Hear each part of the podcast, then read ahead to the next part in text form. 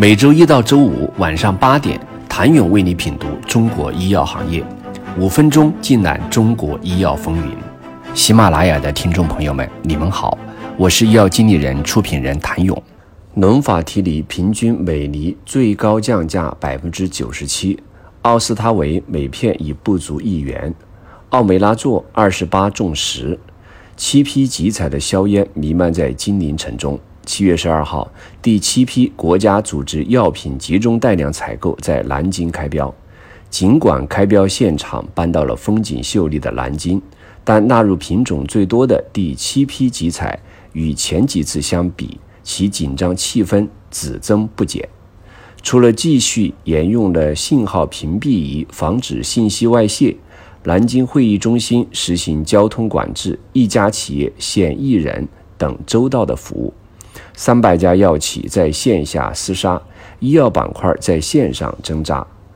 似乎是逃脱不了逢集采必跌的魔咒。当日，生物医药板块跌幅达百分之二点六九，成分股中仅十四家股票上涨，两家平盘，而下跌股票则多达一百五十三只，整个板块资金净流出超过三十三亿元。不知道是不是不幸中的万幸，也正因为如此，集采拟中选消息一直到下午近三点钟才陆续有消息流出，错过了影响二级市场的第一时间。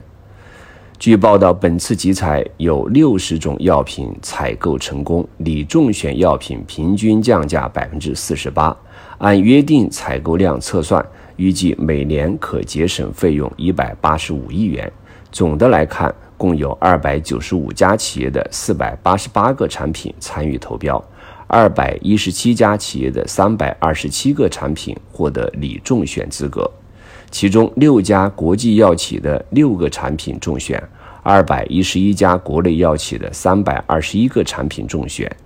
投标企业中选比例百分之七十三。原研药企业方面，辉瑞、安斯泰来、艾美罗。博莱科等跨国药企中选，中选产品平均降价百分之六十七，而内资企业竞争之激烈再次刷新。最惨烈的品种奥美拉唑注射剂，加上原研药企有二十八家参与竞争，仅有十家企业能够入围。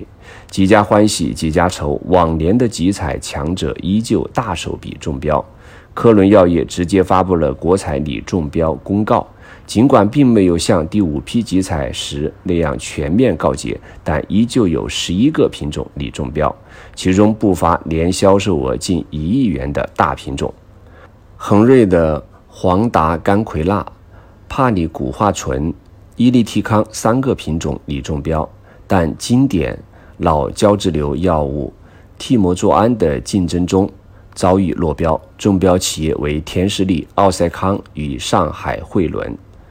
而此前，恒瑞拥有注射用替莫唑胺在国内的主要市场份额。在采购规则上，第七批集采首次引入备供机制，每个省份将同时有一个主攻企业和一个备供企业，